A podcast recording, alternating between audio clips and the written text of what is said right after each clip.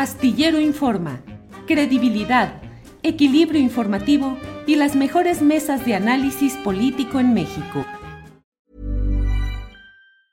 Hey, it's Ryan Reynolds and I'm here with Keith, co-star of my upcoming film If, only in theaters May 17th. Do you want to tell people the big news?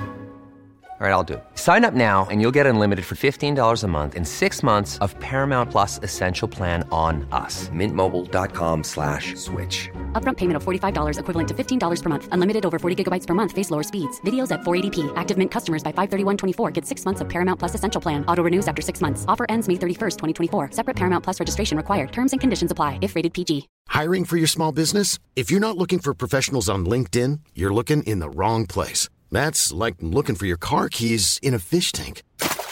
LinkedIn helps you hire professionals you can't find anywhere else, even those who aren't actively searching for a new job but might be open to the perfect role. In a given month, over 70% of LinkedIn users don't even visit other leading job sites. So start looking in the right place. With LinkedIn, you can hire professionals like a professional. Post your free job on linkedin.com slash people today. Bien, son las dos de la tarde con un minuto, dos de la tarde con un minuto y vamos ya de inmediato en este martes 21 de marzo de 2023. Vamos a nuestra mesa de periodismo con la cual vamos a abordar los temas interesantes de estos días y horas recientes. Como siempre, Daniela, qué gusto, buenas tardes. Hola Julio, muy buenas tardes, saludos a todos los que nos ven y pues gracias por la invitación, un abrazo a los maestrazos Arnoldo y Temoris, buenas tardes. Gracias a ti, Daniela. Temoris, buenas tardes. Hola, hola, hola, ¿qué tal? ¿Qué tal, Julio? Dani, ¿qué tal, Ar- Arnoldo? Buenas tardes. Bien, Arnoldo Cuellar, bonito. buenas tardes. Hola Julio, hola, bienvenida Dani, como siempre. No nos digas maestrazos, que ¿Cómo no? yo siento feo, ¿eh? Los tres, los tres son maestrazos. Los tres, ¿Eh? al- al padre Arnoldo hay que tratarlo con, con- hay, hay que darle trato eclesiástico. ¿Yo por qué? Arnoldo, ya que hay esta reverencia, no solo a tus canas, sino a tu experiencia periodística, empieza por favor diciéndonos tus impresiones sobre la concentración del presidente López Obrador el pasado sábado, su mensaje y eh, pues algún tema que parece haber ganado más planas y más presencia que el- la concentración en sí, que fue la quema de una piñata con la efigie de la ministra presidenta de la Suprema Corte de Justicia. Tus reflexiones sobre este tema, Arnoldo. No, nada más decir que mis canas no me impiden seguir cometiendo los mismos errores. ¿eh? Así que, Eso, eso, eso es fe, eso es fe.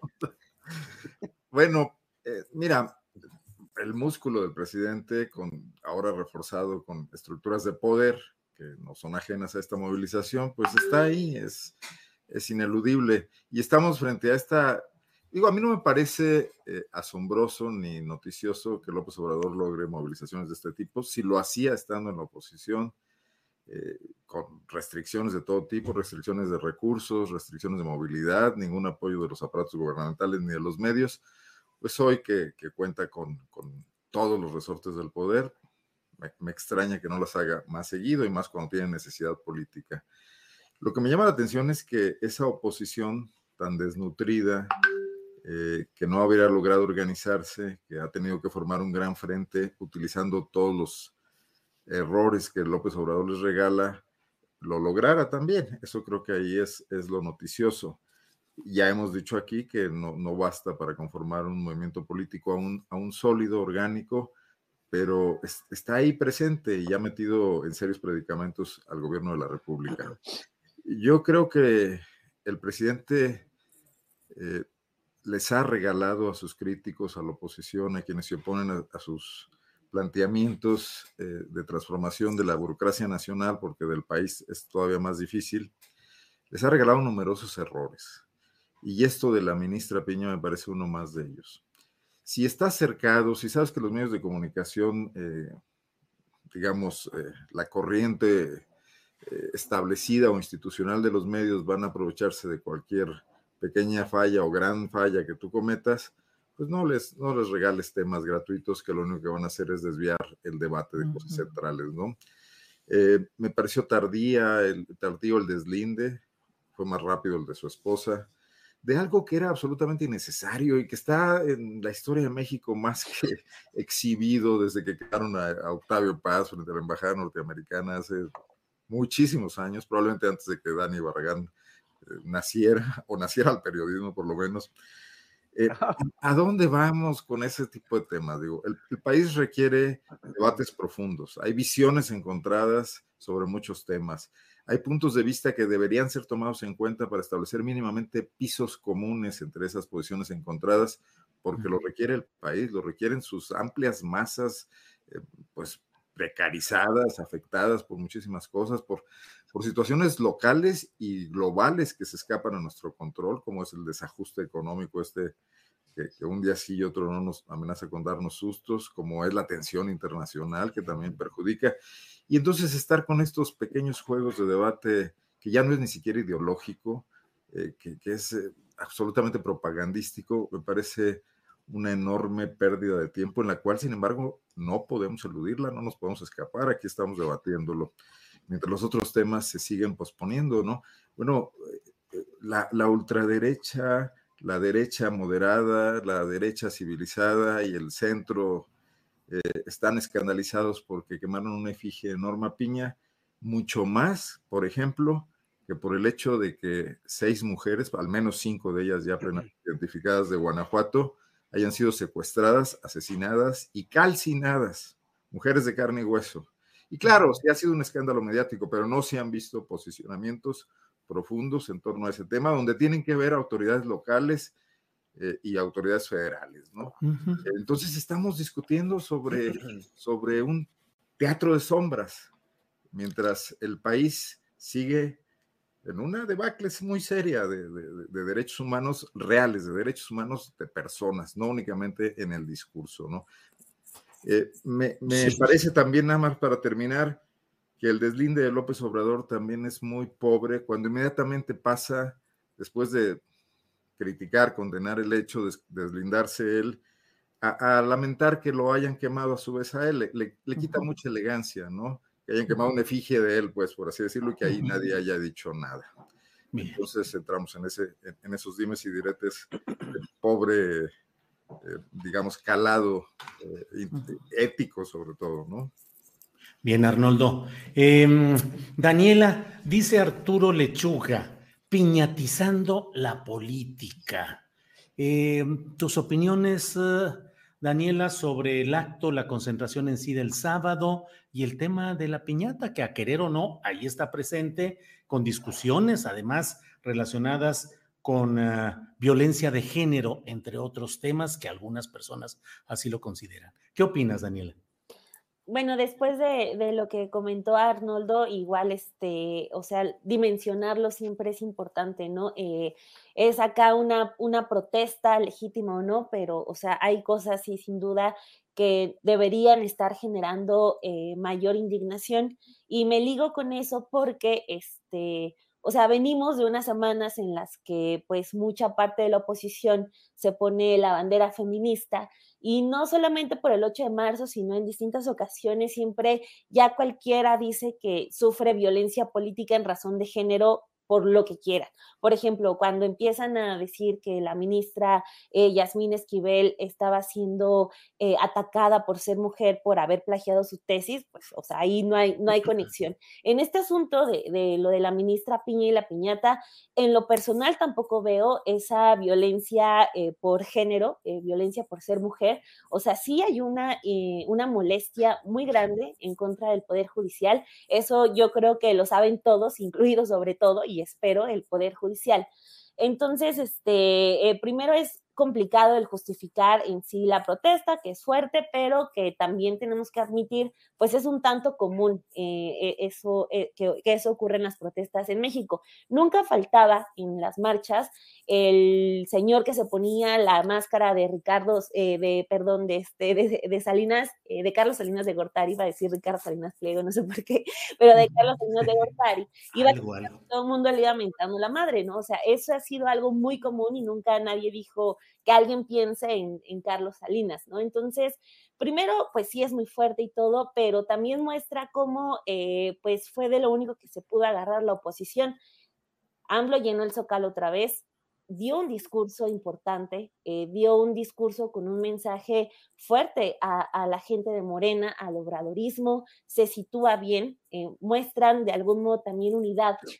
No pudieron otra cosa más que la quema de esa piñata. Entonces, este, a mí el asunto político me brinca ya hasta hoy porque sí, aunque Andrés Manuel pudo haber, haberse quejado de la quema eh, de la piñata desde el mismo sábado, lo hace hasta el lunes, pero este, digamos, lo condena, sí, eh, le resta un poco, coincido también en eso con, con Arnoldo, de que, ay, pero a mí también me, me, han quemado mis piñatas, está bien, pero siento yo cumple con esa cuota de lo políticamente correcto, de decir no estuvo bien, es intolerancia, etcétera. Lo que hace también Beatriz Gutiérrez Müller, eh, le suma eh, a, a favor dice eso no tiene que pasar, etcétera. Entonces creo yo, ellos cumplen con esa cuota. Pero hoy ocurre en la mañanera, por ejemplo, que una reportera le dice, oiga, es que ¿qué opina de la piñata? dice, pues ya lo condené ayer, o sea, no tampoco podemos estarlo condenando a diario, sobre todo cuando ya tenemos a una Margarita Zavala, una Kenia López Rabadán diciendo que es violencia política de género, cuando pues en realidad no, no, no lo es, no tiene, al menos yo no veo un elemento que justifique que, sea un ataque a, alguien por eh, su, género. Entonces, o sea, también es como un estirar esa liga que ya no va a estirar más, o sea, ya se condenó, se, eh, lo condena la esposa del presidente, lo condena el presidente, bien o mal, pero cumplen con hacerlo. Y, o sea, no sé hacia dónde más eh, quieran llevar el tema, pero yo lo siento demasiado obsoleto pero siento también que es de lo único de lo que se pueden agarrar del sábado que creo yo el presidente López Obrador pues le da una muestra a la oposición que pues incluso en su cuarto año de gobierno, el día que él quiera llenar el zócalo, lo llena. O sea, eso ya es indiscutible para, para Andrés Manuel. Entonces, creo yo, por eso se está manteniendo tanto el tema eh, de la piñata, es un acto grave, pero pues desafortunadamente a lo mejor eso ya nos tiene que llevar a otra discusión de cómo se protesta en México, porque pues desafortunadamente, insisto, es algo muy, muy común. Bien, Daniela. Eh, Temoris Greco, tus reflexiones sobre el acto del sábado y sobre este tema que bien o mal ahí está, que es el de la famosa piñata incendiada. Temoris. Pues es que Dani y, y Arnoldo, pues ya ya, ya dieron. Todos vamos a hablar del béisbol. ¿Qué te pareció que eliminaron a México allá los japoneses? Pues sí me decepcionó. sí me decepcionó porque además parecía que iba a, haber otro resultado. No es que lo estuviera viendo, pero sí andaba pendiente. y, Y, pues mal. Pero este, pero este, pues sí, o sea, efectivamente, no, o sea, no, no tendríamos que entrar quemando imágenes de gente y, y, pues menos en este caso, que pues no es, o sea, uno le puede eh, imputar a, la ministra eh, Norma Piña decisiones que, que, nos molestan que inadecuadas, pero pues no es una persona que tenga sangre en las manos, no es una, no es una asesina, ¿no? O sea, recuerdo cuando quemaron a Peña Nieto, bueno, la imagen de Peña Nieto, el 20, el 20 de noviembre de 2014, eh, en, la época de, Ayotzinapa, y en el caso de Peña Nieto, pues estaba no solamente Ayotzinapa, estaba eh, Nochixtlán, estaba eh, eh, Tlatlaya, estaban asesinatos y, desapariciones imputables directamente a doctrinas muy violentas que eran las que tenían en ese momento tanto las Fuerzas Armadas como la policía este, la, ministra Piña pues no le pone doctrinas a, nadie. O sea, ella como que, bueno, además de que, como se ha señalado con, suficiencia, está el contexto de violencia contra las mujeres. Eh, eh, hay un esfuerzo de, de, muchísima gente en todo el país, principalmente mujeres, pero no solo, para eh, desnormalizar la violencia, para explicarle a la gente que andar golpeando mujeres y mucho peor, asesinándolas o quemándolas, no es normal, no es un chiste, no es de risa, no, no, no es parte de una broma, es una realidad que tenemos que eliminar de, ese país.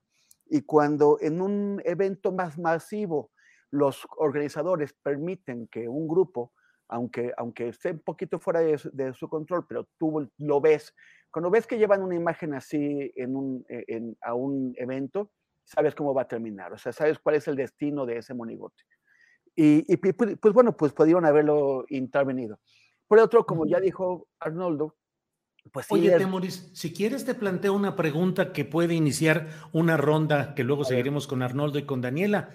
¿Tú crees que el discurso del sábado en el Zócalo, en esa interpretación del momento cardenista de Lázaro Cárdenas del Río, de su sucesión y señalando a Mújica como la izquierda consecuente y a Ávila Camacho como la derecha, ¿crees que ya se definió el presidente López Obrador y que esa definición es Claudia? Sí, bueno, por un lado, escuché la, muy interesante entrevista que, te dio ayer Ana Rivera Carbó, eh, que, me, parece que puso este, bastante en orden las cosas, ¿no? Las diferencias entre aquel momento histórico y este momento histórico. Eh, yo, yo, yo, no lo tenía tan claro, pero pues para, para empezar ella dice que antes de que el general Cárdenas eh, se, se, decidiera, ya las fuerzas vivas de su, de su partido y de, su movimiento lo, habían hecho. Ya Lombardo Toledano había apoyado a Ávila Camacho, ya los comunistas habían apoyado a, Ávila Camacho y también el general Cárdenas estaba tomando en cuenta tanto el contexto nacional e internacional de violencia, de, de radicalismo, y quiso eh, pues evitar que, que, México fuera arrastrado a ese, también ante la fuerza del almacenismo. Es muy, es, no, ya son como los puntos básicos de lo que te dijo Ana Rivera Carbó y a mí me parece pues que es muy claro que fue la decisión que se tomó en cierto contexto y también un dato que tú aportaste que el propio eh, eh Mújica ya se había descartado un año antes del proceso electoral. Entonces, y, también que, este, que no, que, que, ni Claudia Sheinbaum ni Marcelo Ebrard corresponden eh, de alguna manera a, Ávila Camacho y a Mújica. Entonces es un poquito, pero sí parece que hay un mensaje, y hay un mensaje que, este, que, que refuerza las pretensiones de, de, de, Claudia Sheinbaum sin, necesitar, sin necesariamente consolidarlas. O sea, sí se, refuerza la idea de que es Claudia, pero este, no termina de, resolverlo y eso le abre el espacio a, a Ebrard a que mantenga sus aspiraciones, sobre todo en la idea de que, de que falta todavía eh, bastante para que, para que, digamos, para que Morena pudiera no solamente presentar un candidato o candidata, sino no cambiarlo y que eventualmente eh, siempre queda como bateador emergente. Eh, Ebrard. Pero sí parece que, que pues, que, que, bueno, que es Claudia. Eso, eh, creo que en el ánimo del presidente está, está, está por ahí y, también creo que, que, definitivamente el que menos se parece a Ávila Camacho o a Mújica, pues es eh, eh, Adán Augusto López, es el, es el que el, el de menos peso ideológico, de menor peso político, el de, el de menor estatura, y pues bueno, creo que, que por ahí ya tampoco, tampoco iría. Bien, Temoris. Arnoldo Cuellar, ¿qué opinas de esa ese pasaje histórico ubicado en un contexto del proceso de la sucesión presidencial en México en 2024. Es decir, no, no lo dijo AMLO en una reunión académica, en una sesión de análisis histórico, sino en un meeting que es trascendente y que tal vez sea el último acto masivo que haga antes de que empiece ya todo el proceso de la postulación de Morena. En fin, Arnoldo, ubicas a Marcelo Ebrard como un continuador radical de izquierda de las posturas de la 4T por un lado y por otro, ubicas a Claudia Sheinbaum como ese factor radical de izquierda? Bueno, en primerísimo lugar, yo dejo sentada aquí mi protesta muy clara por el hecho de que la 4T ejerza este tapadismo y este dedazo al más viejo estilo.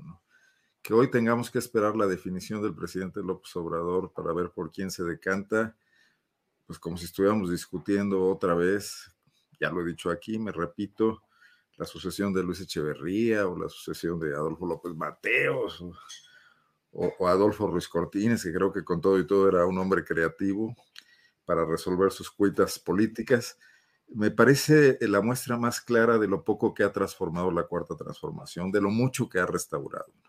Dicho eso, atiendo lo siguiente que me planteas. Yo creo que el momento histórico sí se parece a grandes trazos, digo, entiendo los matices, lo que dijo ayer tu, entrevistada, que por cierto, ese libro ya lo ando buscando para leerlo, su biografía de Mújica. Eh, pero sí veo una serie de tensiones internas y externas que pueden frustrar el deseo de López Obrador de heredarle a quien parece ser su hija política, ¿no? Y en ese sentido, López Obrador, que es un pragmático absoluto y total, lo ha demostrado una y otra vez, eh, creo que lo ha aprendido después de sus tres campañas presidenciales y eso fue lo que le permitió salir avante en la última.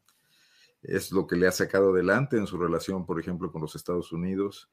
Eh, también con los resbalones propios que se da por sus excesos verbales, pero que al final de cuentas las decisiones duras, más allá de lo que declara públicamente o, decreta en la mañanera, han sido muy pragmáticas. Y que en ese sentido más vale un sucesor que tenga habilidades políticas, que pueda tender puentes, consensos mínimos para que no haya un retroceso a un planteamiento de cierta fidelidad más personal, más eh, política e ideológica que pueda topar con pared. O sea, yo ya no diría que, es eh, eh, Mújica contra Ávila Camacho, sino que, yéndome a un símil extremo, que es una gran provocación, que Claudia podría ser la Dilma Rousseff de AMLO también, ¿no? Y que eso también es un riesgo que habría que... Hoy no, pero no, pero espero que, que no con el destino de Dilma Rousseff, por favor. Sí, imagina. no, no tan calcado, pero sí un debilitamiento de su movimiento, ¿no? Eh, por la gran confrontación interna y externa que se puede llegar a presentar. Más complicaciones adicionales del momento, como es la economía, como muchas otras cosas, ¿no? Que están ahí, ¿no? Bien. Eh, Temoris, contesta el teléfono. Si, timbra, éntrale. Astillero informa aquí. Hacemos sus comentarios y complacencias a lo que. ¿Qué, le, decimos, ¿qué le decimos a Julio? Sí, sí, ¿qué le decimos? Sí, sí. Daniela. Dani, eh, por otra parte, a menos de 48 horas de ese acto sabatino en el Zócalo, eh, Marcelo Ebrard presenta su libro, El Camino de México, dice y desde mi punto de vista presenta cuando menos algunas innovaciones que no sé cómo las perciban y cómo las valore el núcleo duro del obradorismo. Dice que él va a impulsar la 4T 2.0, es decir, tecnologizando eh, el proceso de la, de la propia 4T, o sea, una 4T, pero moderna, actualizada, científica, tecnológica, así lo, así lo interpreto. Carga la tinta en su oferta política en, em, en lo que él dice que es eh, las clases medias, que él propone que haya un México de clase media mayoritaria. Es una entrevista muy interesante que dio a Víctor Hugo Michel en Milenio después de la presentación del libro, pero habla de esto y habla también en un tono que me parece muy peculiar de su lema de campaña que podría ser yo sí lo sé hacer, que no deja de ser una eh, exclusión de otros contendientes como diciendo ellos no lo saben hacer. Y Marcelo, eh, digamos, expresa su amplia experiencia. A mí me resultó muy eh, peculiar una frase que él dijo, porque le dicen, ¿cómo vas a convencer a la clase media para que vote por la izquierda? Y dice, la idea de competencia y eficiencia. Sé cómo hacerlo. Eso es lo que he hecho toda mi vida, desde el sismo del 85 hasta conseguir las vacunas, o lo que estamos haciendo para defender los intereses de México en Estados Unidos, o convencer a Tesla de que viniera a Monterrey. Eso es saber hacer las cosas. Ya me eché un choro muy largo, Daniela, para preguntarte qué opinas de este posicionamiento de Marcelo Ebrard. No, pues sí tenemos a un Marcelo casi Superman que ha hecho absolutamente todo siendo canciller nada más. Entonces, a, mí me llama la atención añadiendo a la lista de todas las cosas que ha hecho bien Marcelo, que en su evento, eh, pues también le dicen que gracias a él las mujeres pueden abortar en la Ciudad de México así, este, pues cancelando a todas las activistas y feministas que lucharon para poder hacerlo. Ya, o sea, también ayer incluso le dijeron que gracias a Marcelo se puede abortar aquí. Entonces, ha hecho absolutamente de todo. Y bueno, desde ahí, desde ahí partimos. Y yo también a, lo, a la presentación de ayer, tengo que decir que me sorprendió que ya pues mostrara eh, de su lado a Poniatowska Y a Ricardo Rafael también tengo que decir, me sorprendió este, porque pues lo habíamos visto luego de que denuncia el, este, el espionaje, lo habíamos visto muy, eh, pues, eh, crítico de la 4T y ahorita sí me sorprendió demasiado verlo eh, pues presentando este libro de, del canciller. Pero bueno, este, sobre lo que se viene también leí la entrevista que, que le da a Víctor Hugo Mitchell porque sí es, es muy interesante y este mensaje de que va por las clases medias también. O sea, eh, no sé si después del mensaje del presidente y de mm, si, si hay un Mújica radical de la izquierda o si hay alguien más de centro Ávila Camacho, este, pues creo que sí cobra un poquito más de sentido, aunque va a tener que ser muy cuidadoso Marcelo de no separarse tanto del presidente, porque al final de cuentas también en este lema de yo sí, yo sé hacer las cosas, pues le debe mucho a lo que el presidente en, en ese entonces, jefe de gobierno del Distrito Federal, le dejó ya de camino andado, que fue, por ejemplo, toda la implementación de los programas sociales, de porque que los empieza Andrés Manuel en la Ciudad de México, entonces, eh, pues le debe mucho de, lo, de los buenos resultados en la ciudad a lo que el propio Andrés Manuel empezó. Entonces, eh, va a ser, va a tener que ser muy cuidadoso porque incluso también en esta entrevista y en la presentación del libro habla de que, este, de no ser presuncioso, de, este, de no presumir de más pero pues a final de cuentas, quien habla de él y él mismo en, lo que deja ver del libro, que todavía yo, yo no leo, o sea, es todo lo contrario, o sea, es el super Marcelo que trajo vacunas, que trajo Tesla, que trajo el aborto, que ha hecho absolutamente de todo, entonces, eh, pues sí es como bajarlo un poquito a la soberbia quizás, porque pues va iniciando y ni modo que entre con, eh, pues sintiéndose el que sí los, el único que sí lo sabe hacer, que ahí también en ese sentido creo que va a ser muy interesante eh, lo que ocurre con el metro. Ya pensando en que ese va a ser su eslogan, en lo que ocurra con el tema metro, porque pues sí o sí es algo de lo que se va a tener que hablar. A Claudia Sheinbaum le han criticado mucho, por ejemplo, este, lo de la línea 12, y creo yo ese tema todavía no se concreta al 100% todavía hay una sombra que persigue ahí a Marcelo Ebrard. Entonces, este, pues en su afán de decir que él sí sabe hacerlo, quizá también le tenga que explicar bien a bien qué pasó con esa, esa línea dorada que siento yo, ese tema está en el aire. Entonces, lo siento un poco, un poco infladito, la verdad, a Marcelo y este, más bien también me quiero esperar a, leer parte del contenido del libro, pero este, pues lo que se ve es que ya eh, pues en Morena se están cerrando las filas, ya se están quitando máscaras de quién va a apoyar a, qué candidato y, e incluso también este, pues de estos aspirantes en teoría es quien pueda eh, ceder los espacios a otro, ¿no? Por ejemplo, este tema eh, de la eh, alianza no dicha entre Ricardo Monreal y Marcelo Ebrard también va a ser muy, muy interesante, pero bueno, este, de entrada, y termino con esto, sí, sí lo siento un poquito infladito al canciller. Muy bien, Daniela. Em, Temoris, ¿qué significa mm, la presencia de Elena Poniatowska, que ha sido crítica con un estilo suave, no es una no es una persona que cargue demasiado los adjetivos, a pesar de ser la gran escritora que es. En este tema de López Obrador es cuidadosa, pero ha expresado decepción o cierta distancia de algunos temas. Luego Ricardo Rafael, que ha sido, además de periodista y escritor, como bien lo sabemos, pues fue personaje político, estuvo en los partidos eh, México Posible con Patricia Mercado, que, eh, y fue también con el partido eh, de la socialdemocracia, es decir, Ricardo Rafael, que tiene también una postura política. ¿Qué piensas de esos? Eh, ¿Son señales que manda Marcelo Ebrard? ¿Temoris? Sí, bueno, a, mí, a mí me parece que está intentando orientarse hacia, hacia sectores de la izquierda democrática que se han sentido eh, decepcionados con el gobierno de, de, Andrés Manuel.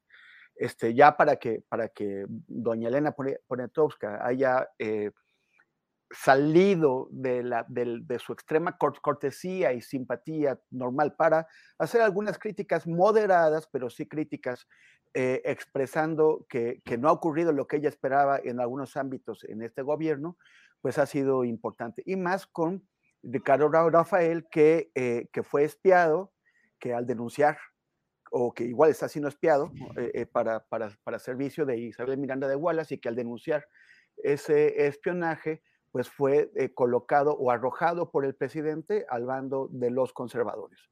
Entonces, esta es, es, una forma, a mí me parece que de Ebrard, de decir, voy a restablecer los puentes que no debieron haber sido rotos con esos sectores de, de, de, una clase media que, eh, que, que, votó en 2018 por el presidente López Obrador y que en, en, cierta medida lo ha abandonado al sentir que el presidente le, no solamente que le daba la, la, espalda, sino que el presidente la agarraba de punching bag. Y, pero al mismo tiempo, pues como que le falta voltear a ver, o sea, por ejemplo, está bien que hubiera agarrado para enviar este mensaje o, o, a, o, a, o a Ponatowska o a, Rafael, pero también como que a Ebrard le, le faltan otros sectores más, más propios de una izquierda andesmandolista pura y dura, como que, como que se está yendo a, a, buscar, a recuperar a esos sectores que se fueron, pero también tendría que enviarle un mensaje más sólido pues al desmanual, o sea, él, dice ser un desmanualista de, de, CEPA que siempre ha estado ahí, que la unidad eh, ha, estado en su eje de, mira, pues, pues entonces que lo demuestre también eh, mostrándonos a quién está incorporando de este andesmanualismo duro. Y, yo creo que, bueno, al menos en este evento no se pudo ver. Bien, Temoris. Arnoldo, pues aquí en esta serie de especulaciones, de deducciones fundadas que tratamos de hacer. Informadas. Sí, deducciones informadas, razonadas. ¿Cómo ves este tema? Con este tipo de posturas como las dichas, sobre todo en esta entrevista en Milenio por Marcelo Ebrard, eh, en el ánimo presidencial que es siempre muy celoso y muy riguroso en que no haya, y lo dijo además, eh, de anclarse en los principios, de no zigzaguear. Lo que está haciendo Marcelo Ebrard es ya un poquito desmarcarse del estilo y de la postura de López Obrador y la llamada 4T. Hey, it's Ryan Reynolds and I'm here with Keith, co-star of my upcoming film If, only in theaters May 17th. Do you want to tell people the big news?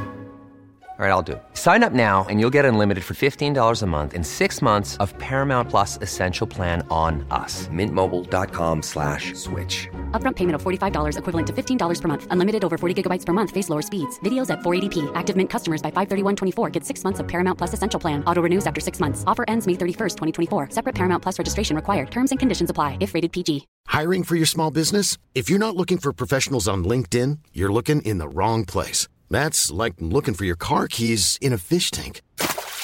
LinkedIn helps you hire professionals you can't find anywhere else, even those who aren't actively searching for a new job but might be open to the perfect role. In a given month, over 70% of LinkedIn users don't even visit other leading job sites. So start looking in the right place. With LinkedIn, you can hire professionals like a professional. Post your free job on linkedin.com slash people today.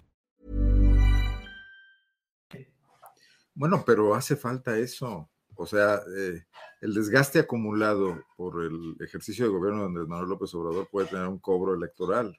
Confiarse exclusivamente a la movilización, a los pagos de, las políticas sociales, a los, todo lo que se, se maneja en dinero público y en dinero en efectivo para amplios sectores sociales vía subsidio, puede ser contraproducente. Yo creo que también hace falta hacer política y creo que Marcelo la está haciendo eh, creo que a Claudia le falta arriesgarse un poco más y no nada más tener el puro cobijo de ser la heredera de, Andrés Manuel López Obrador. Tiene que mostrar algo más. Ahora, independientemente de eso, el liderazgo de la sucesión en México está absolutamente bajo el control de Andrés Manuel López Obrador, de su movimiento, de su persona, de su liderazgo casi providencial. Eh, eh, con, estos dos, con estos dos candidatos. No hay nada que se les acerque, ni los otros ni, que, él ha inventado como Adán Augusto, ni por supuesto nadie en la oposición. Y eso significa un gran poder. Y en la medida en que se acreciente esta competencia parejera, este cierre donde ambos están haciendo cosas importantes y que caminen las acusaciones de uso de recursos públicos o no, o aumenten las alianzas o las señales de inclusión política o las señales de, de fidelidad absoluta y total a Andrés Manuel López Obrador, seguirán concentrando todos los reflectores. El gran debate está ahí. A lo mejor eso es lo que quiere el presidente y en ese sentido lo que hace Marcelo también le sirve. Y bueno, pues sí tendrá que en su momento tomar una decisión, pero será decantarse entre dos cartas que, realmente ninguna le es absolutamente, eh, digamos, ajena o, repulsiva, ¿no? No es Monreal, que sí ha tenido desplantes eh, que han llegado a la traición, digamos, ¿no? A la indisciplina.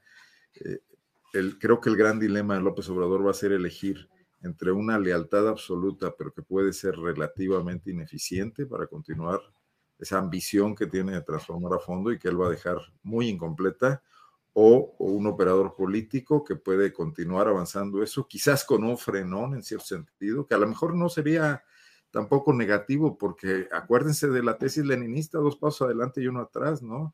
Los cambios que le hacen falta al país no pueden ser todos en contra de una parte de, su población, del sector eh, empresarial, adinerado, etcétera, de los intereses norteamericanos que no están afuera en la frontera, están adentro, están aquí en una gran inversión en plantas fabriles y en mil cosas que requerimos en, en, este mundo globalizado de codependencias, ¿no?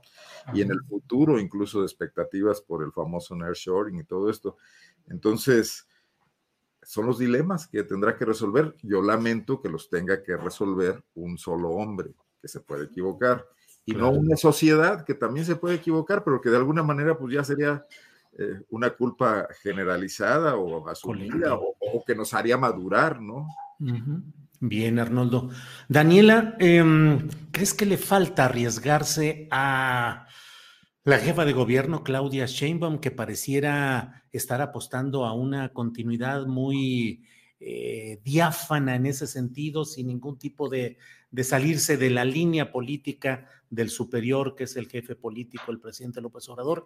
Le falta arriesgar, uno, y dos, dejamos ya de lado a Dan Augusto o el paisanaje puede funcionar, porque finalmente dentro de el pasaje histórico que mencionó el presidente López Obrador, pues está el hecho de que Cárdenas Michoacano no postuló a Mújica michoacano, es decir, a su paisano. Más allá del contenido ideológico y demás cosas, no está de más también la relación de paisanaje, que es la misma que tiene López Obrador, y Adán Augusto. ¿Qué opinas, Daniela? Tu micrófono. Perdón. Eh, decía que, híjole, no sé si con lo de Adán Augusto me vayan a linchar, pero honestamente no sé por qué está tan elevado en, su posición. O sea, desde mi punto de vista, este, insisto, pido disculpas de, antemano, pero empiezan a inflar a Dan Augusto después de que eh, aparecen unas mañaneras eh, eh, cuando el presidente tenía COVID y pues libra bien las mañaneras, y de ahí, desde ahí ya fue presidenciable. O sea, de ahí en fuera no he visto como eh, alguna otra acción del secretario de gobernación más que o sea, pues su negociación en el Senado, en diputados, pero pues, o sea, no, no sé, no termino de entender bien a bien por qué esta razón de, de que Adán Augusto esté en esta plantilla que yo considero solamente están, eh, pues formalmente y con bastante fuerza,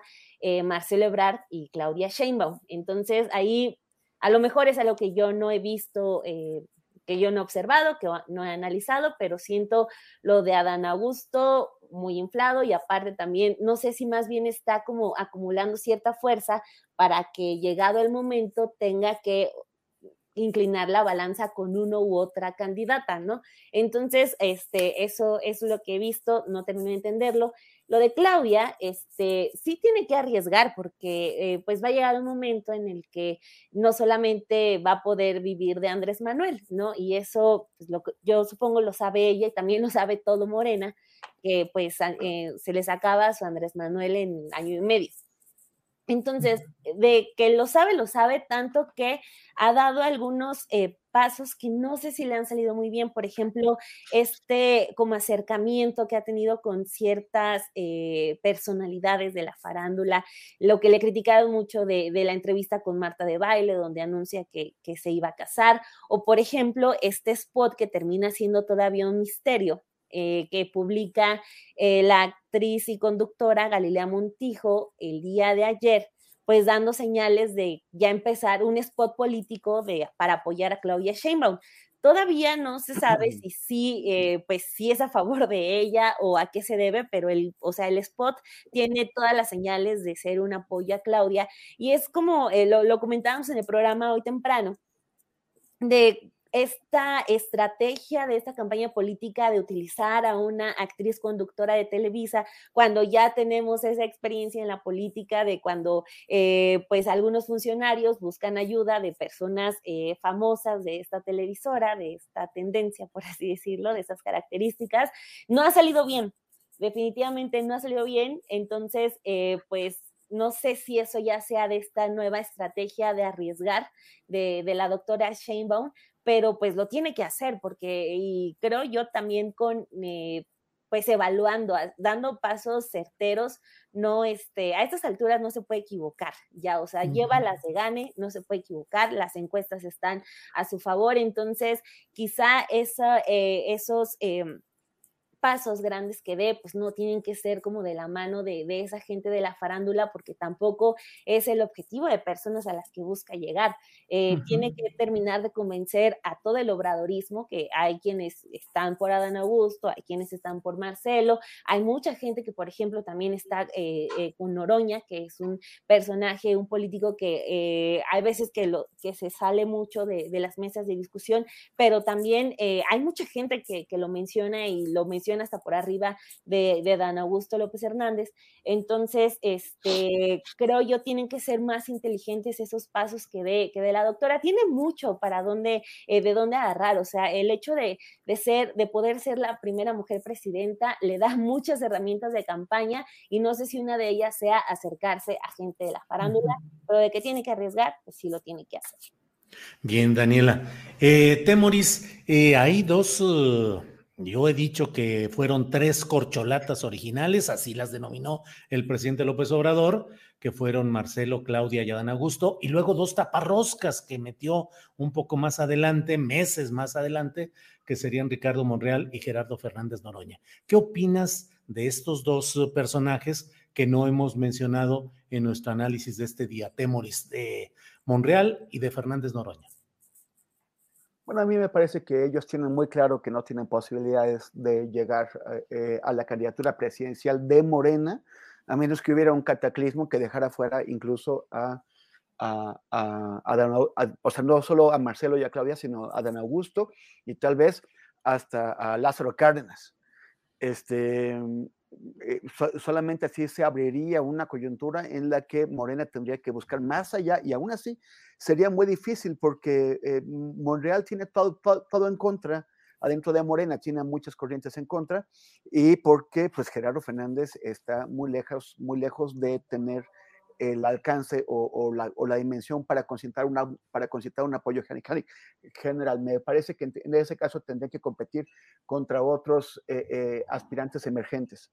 Pero bueno, eh, a base de, insistencia logran ser considerados y, y, eso pues debería, o es, a mí me parece que el cálculo que ellos tienen, elevar sus bonos para tratar de apostar a otro puesto.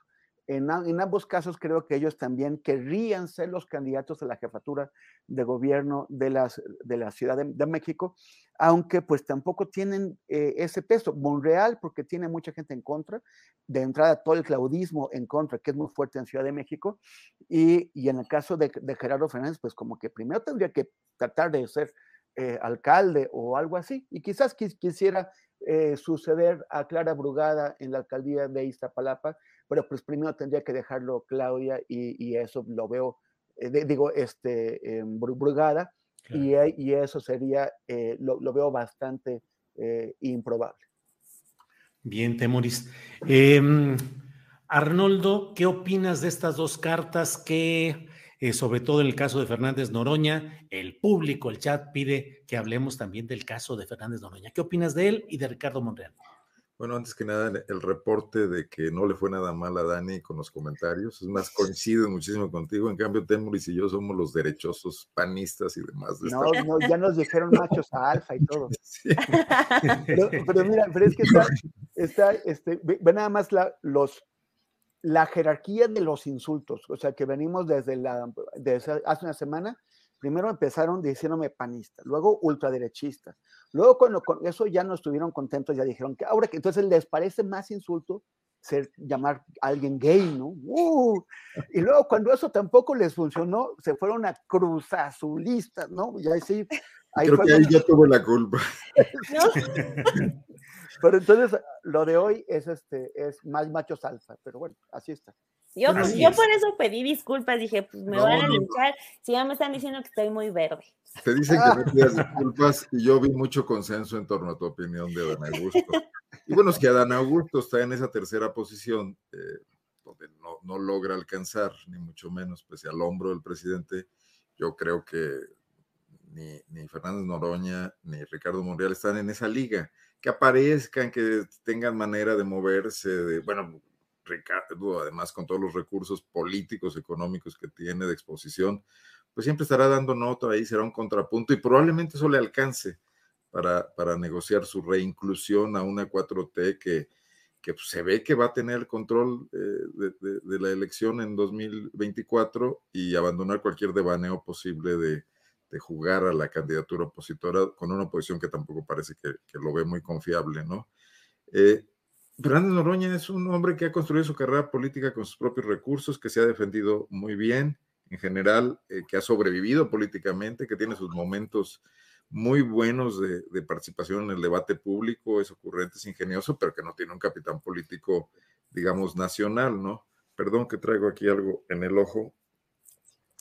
¿Alguna precandidatura presidencial se te ha atorado? Probablemente, probablemente estoy aquí Que hay, que hay toda una historia ahí, digo, hago un poquito de tiempo en lo que tú me dices cuando ya estés, Arnoldo, pero... más bien ya terminé. Ah, ya terminó, fíjate nada. Bueno, Arnoldo. O sea, les eh, alcanzará para negociar posiciones quizás importantes, pero no, no están en la carrera final por la presidencia, ni en el ánimo de Andrés Manuel, ni en las encuestas, ni en unas posibilidades reales, ¿no? Bien. Eh, Daniela, tú pusiste el tema, precisamente te pido que nos des tu opinión respecto a Fernández Noroña y respecto a Monreal.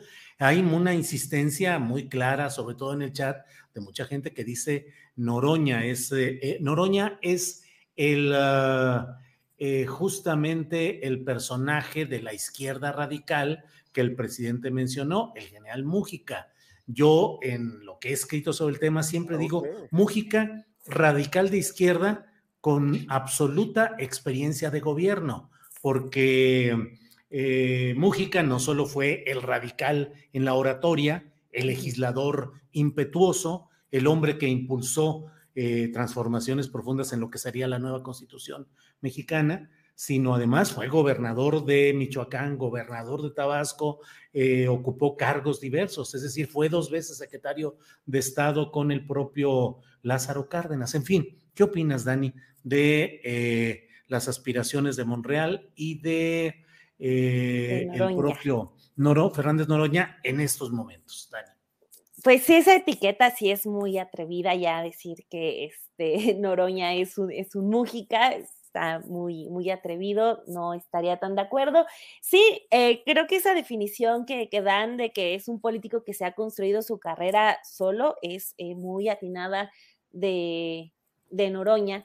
Eh, yo me quedo, por ejemplo, con eh, el que haya sido el único que le gritoneó a García Luna, eh, acusándolo de narco en frente de todos muchos lo tildaron de loco, pero bueno, a final de cuentas, eh, todo, hasta la Corte de Estados Unidos le dio la razón. O sea, es decir, hay valentía, es un político que, sale eh, de lo común, pero sí, o sea, eh, como que le ha faltado quizá ya también el atreverse a tener otros puestos que no sean en, el Congreso. Digo, es excelente que haya tejido su, su carrera como congresista, se vale, pero pues tiene que, tendría que haber avanzado, no sé si, si más adelante lo va a hacer o si ya lo descartó, pero sí creo que eh, pues el ser diputado o senador no, no basta del todo.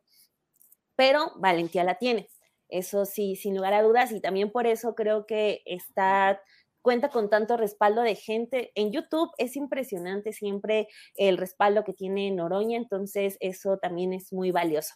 En cuanto a Monreal, híjole, pues es muy complicado. Es, este, porque pues es para todos sabido que es eh, un negociador, más que político, yo creo que tiene esa habilidad para para negociar y negociar siempre hacia su favor, hacia salir siempre bien librado, a salir con eh, mucho, con mucha ganancia. Entonces, este, es impresionante el, poder que tiene Monreal y eso eh, después del, reportaje, una disculpa que lo mencione, pero es, eh, fue muy evidente, o sea, el poder que tiene, no solo dentro de Morena, sino también en otros partidos políticos. como muestra, o sea, cuando sacamos el reportaje de los libros, lo que esperábamos quizá era que también una, por ejemplo, una Xochitl Galvez que se enoja de todo, que de todo reclama, que de todo pide, eh, pide investigaciones. Cuando sacamos el tema de los libros, este, pues esperábamos una reacción, un comentario mínimo del PAN, no hubo nada. Eh, o sea, es increíble todo el poder que al menos en la Cámara tiene pero también se ha visto cómo tiene muchísimos brazos en todos lados y eso es impresionante. Entonces, eh, mencionaba esto porque yo creo que también los aspirantes a la presidencia van a querer quedarse con Monreal. Eh, es como una fruta que quieren obtener, buena o mala, la quieren tener porque es mucho poder. Y Monreal no sé bien a bien a qué esté jugando con este asunto de decir que quiere ser presidente porque pues no hay como ahí una esperanza bien construida. O sea, la crónica de, de la jornada, que es quien lo recupera, de cuando él dice, es que yo se voy a marchar el sábado con el presidente, lo que, lo que publica la jornada el domingo es que Monreal sale, camina unas calles del Senado y se regresa. O sea, no, no puede ni caminar, no puede ni acompañar una marcha del partido que dice cada semana fundó y ayudó a fundar y todo el rollo. Entonces, este, más bien está como reforzando todo su poder que ha tejido porque más de uno lo desea. Bien, Daniela. Son las 2 de la tarde con 50 minutos, ya estamos en la parte final. Sí, adelante, Arnoldo. Una rápida provocación. ¿No será Beltrones, el Beltrones de la 4T Monreal? Híjole, qué fuerte. Que no pudo ser candidato presidencial, pero que tenía todos los hilos. Claro, y que fue capaz de sobrellevar los gobiernos panistas manteniendo el control precisamente junto con Emilio Gamboa de las cámaras, uno de la diputados, otro de senadores, alternándose. Y manos en el PAN y en el PRD. Sí, sí, sí, sí, sí, así es. Y finalmente, político necesario para la supervivencia del PRI en aquel momento. La pregunta, continuando con tu provocación, Arnoldo, es si Monreal será necesario para la continuidad de Morena y demás proyectos. en fin. Temoris. Sí, nos quedan. Nos queda para mm, postrecitos, si lo desean. Eh, me hubiera gustado plantearles la posibilidad de hablar sobre esta equiparación que hace el presidente López Obrador de su caso, del propio desafuero de él en 2005 respecto a la probabilidad de detención de Donald Trump, eh, acusado de un asunto de pagos para silenciar una aventura sexual con una eh, mujer de, películas porno. Es decir, me parece a mí desproporcionada la comparación, pero bueno, ese es un tema que está ahí. Temoris, postrecito, eso o el tema que tú desees. Bueno, rápidamente sobre, yo no había observado esto que menciona Dani, pero me parece súper interesante. O sea, eh, siempre están buscando todo para pegarle a gente de la 4T pero ahora eh, eh, Monreal se dio su tiempo, 15 días, para darle una entrevista a Dani y toda la oposición calladita.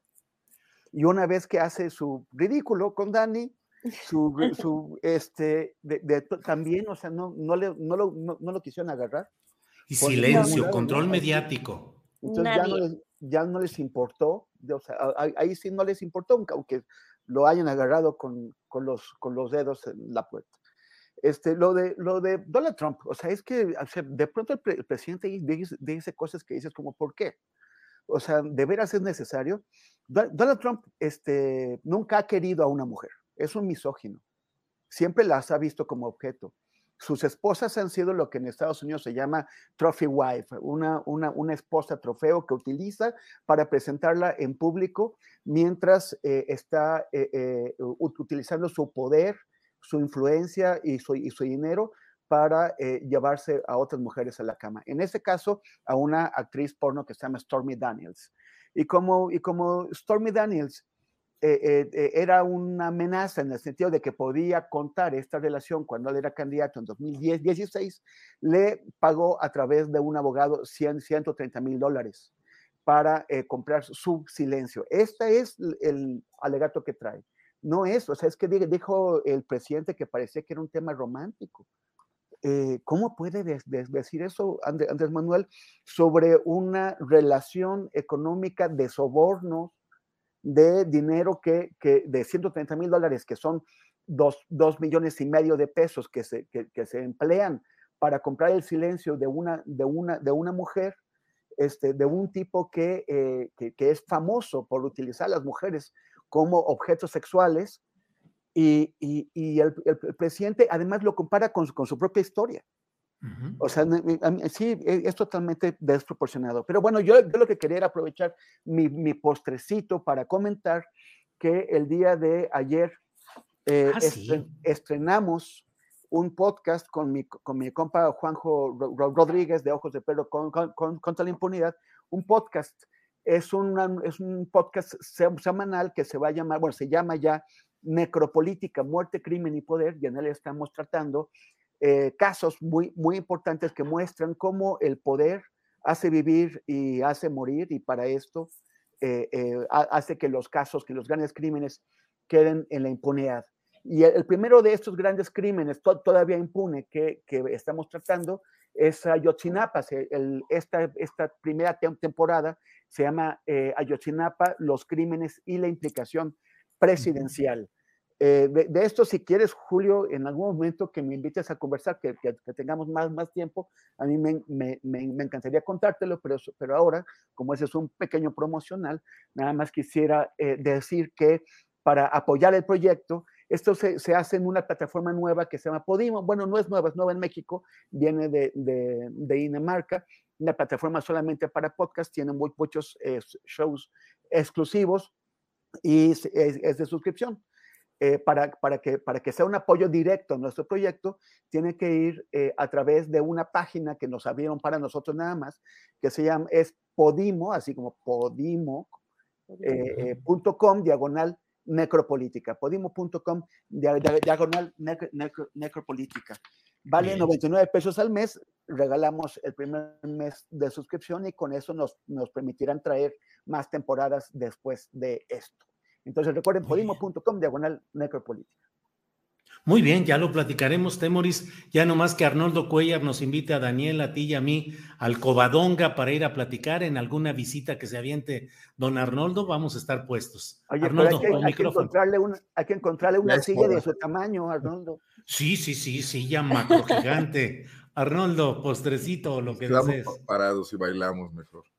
Bueno, eh, mi postre rápidamente es para felicitar a Daniela Barragán por esa entrevista que ya tiene varios días con Oroña, porque la vi muy bien plantada frente a un T-Rex de la política mexicana, más allá de cuatro t o no. Y, qué pena por la prensa nacional que este tema le haya hecho el vacío, como a tantas cosas. Yo creo que con Monreal. con Monreal, que le ha hecho, sí, al caso, al caso de los libros. Sobre todo porque yo creo que como no le pega AMLO, pues ahí las agendas están muy claras, ¿no? Refieren lo de, lo de Norma Piña, etcétera, ese tipo de cosas. Y a Temoris no solo por, el, por este nuevo, nuevo eh, podcast que ya escucharé, sino también por la nota de Milenio ayer sobre Movimiento Ciudadano, un buen ejercicio ah. de análisis de datos, ¿no? Estadístico sobre el tema electoral y probar por qué se toman ciertas decisiones políticas. Gracias.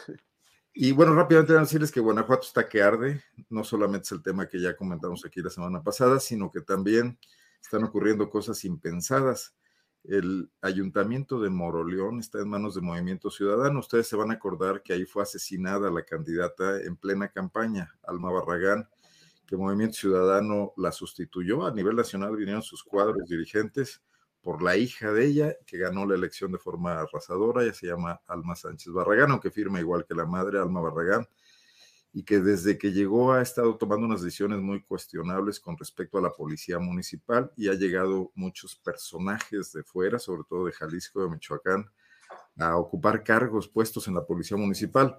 Hoy esta policía municipal fue intervenida por la Secretaría de Seguridad Pública del Estado en un operativo trueno, como le llaman aquí, donde llegan, revisan las armas, revisan todo, los casilleros de los policías, etcétera, en algo que marca una especie de ruptura de la luna de miel que sostenía el PAN, gobernante en Guanajuato, con este ayuntamiento de Movimiento Ciudadano, y que yo ligo un poco a todo lo que ha venido ocurriendo en Celaya en esta confrontación entre de cárteles que trajo estos acontecimientos sangrientos de la semana pasada, prácticamente desde que inició marzo hasta, hasta la muerte de las jóvenes, que no ha terminado ahí, han seguido. Ayer hubo una confrontación donde fueron eh, asesinados, bueno, no asesinados, no sé la palabra es asesinados, resultaron muertos cinco individuos civiles que se confrontaron con policías municipales de Celaya en una balacera estruendosa en, en un lugar urbano de Celaya eh, donde esta guerra prosigue y, bueno, creo que esto se lleva muy pocos espacios en la prensa nacional. Creo que es un tema eh, que está ahí eh, de algo que ocurre sencillamente a dos horas y media, tres horas de la Ciudad de México, ¿no? Bien, Arnoldo, gracias. Daniela, por favor, para cerrar, postrecito. Eh, pues, eh, ¿qué iba a decirles? Ah, de Trump, ya se me estaba olvidando con lo de la felicitación. Muchas gracias, Arnoldo, y también eh, toda la suerte del mundo a Temoris en, en el nuevo proyecto.